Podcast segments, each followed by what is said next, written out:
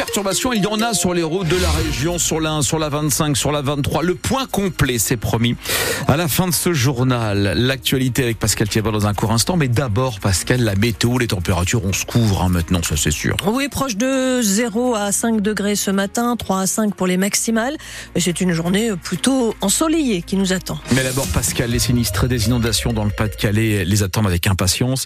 Les travaux de nettoyage et de curage des cours d'eau commencent aujourd'hui. Travaux d'urgence qui vont être menés dans de nombreuses communes traversées par là, la Canche ou encore la Lys. Chantier aussi dans le Calaisie avec notamment le curage du canal d'Audruic. Stéphane Barbero, en quoi vont consister ces fameux travaux d'urgence? Sur la Canche, on va renforcer la digue de la Madeleine au niveau du restaurant La Grenouillère du chef étoilé Alexandre Gauthier. La passerelle située au-dessus du fleuve va être retirée. En période de crue, des branches des déchets s'y accumulent et empêchent l'écoulement de l'eau. Sur la à Blandec, à Clermarais, les branches et troncs d'arbres vont être enlevés des berges. On va nettoyer les déversoirs, ces pentes artificielles qui permettent d'évacuer un trop-plein d'eau vers un champ à côté du fleuve, des champs d'expansion de crues qui vont eux-mêmes recevoir la visite de pelleteuses. À Saint-Omer, le réseau d'eau fluviale bouché par endroits va être nettoyé. On va aussi consolider les berges qui ont beaucoup souffert. C'est le cas à Wizerne. Des pans entiers sont tombés à l'eau qui a même emporté un bout de trottoir de la route qui longe le fleuve. À Arc, il faut consolider la digue située entre la haute meldique,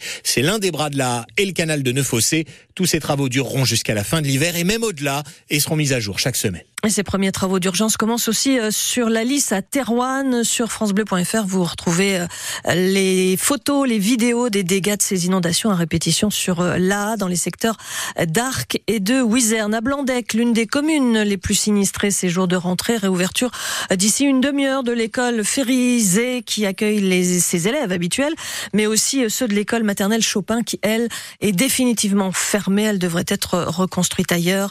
Les élèves de l'école privée de de Blandec, eux, sont hébergés euh, depuis la semaine dernière déjà dans un établissement privé de Saint-Omer. Des vents à 215 km ont été mesurés sur les hauteurs de la ville de Saint-Paul à La Réunion.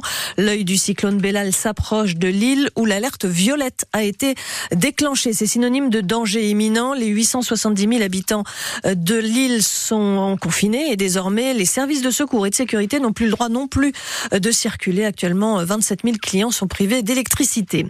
Ils ont payé de leur vie leur rêve d'un avenir meilleur en Angleterre. Cinq migrants sont morts dans la nuit de samedi à dimanche alors qu'ils tentaient de rejoindre un bateau près de la plage de Vimereux. Deux autres ont été hospitalisés, dont l'un en urgence absolue. 32 autres candidats à l'exil ont été pris en charge. Il s'agit principalement de Syriens, d'Égyptiens et de Soudanais. Un nouveau drame donc sur nos côtes. Le maire de la commune, Jean-Luc Debaël, confie sa tristesse mais aussi sa colère. C'est la première fois dans ma commune. Euh, J'ai toujours prié pour que ça n'arrive pas chez moi et aujourd'hui, bon, c'est mon tour.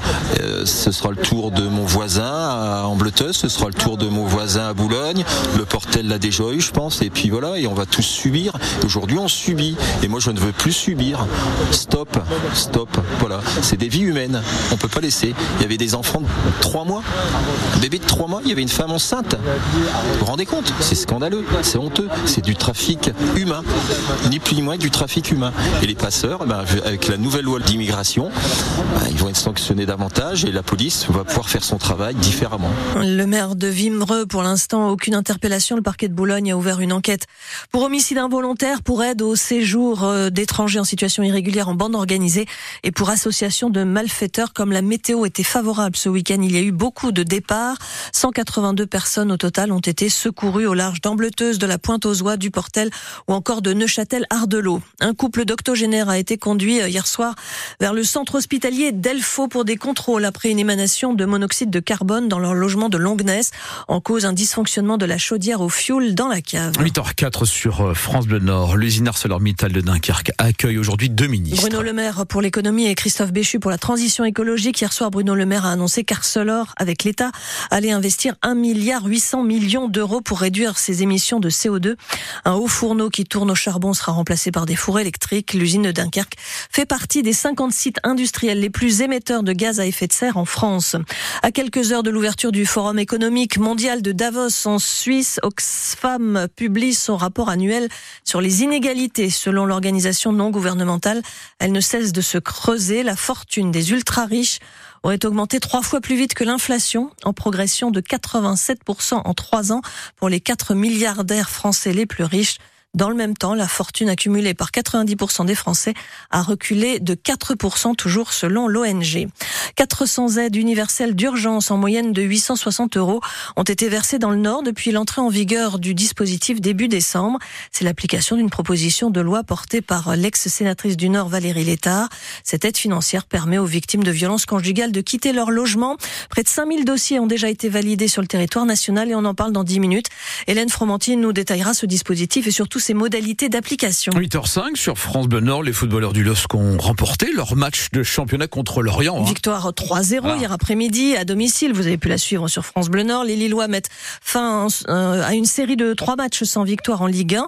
Ils sont actuellement cinquième au classement. Moindre réussite quelques heures plus tard pour les footballeurs lensois battus 2-0 par le PSG. Rencontre marquée par un pénalty raté par Frankowski et par euh, l'expulsion juste avant la mi-temps de Jonathan Gradit. L'attaquant Eli Wahi, quand même cet été pour 35 millions d'euros, est le symbole des difficultés offensives du RC Lens. Il n'a inscrit que deux buts cette saison.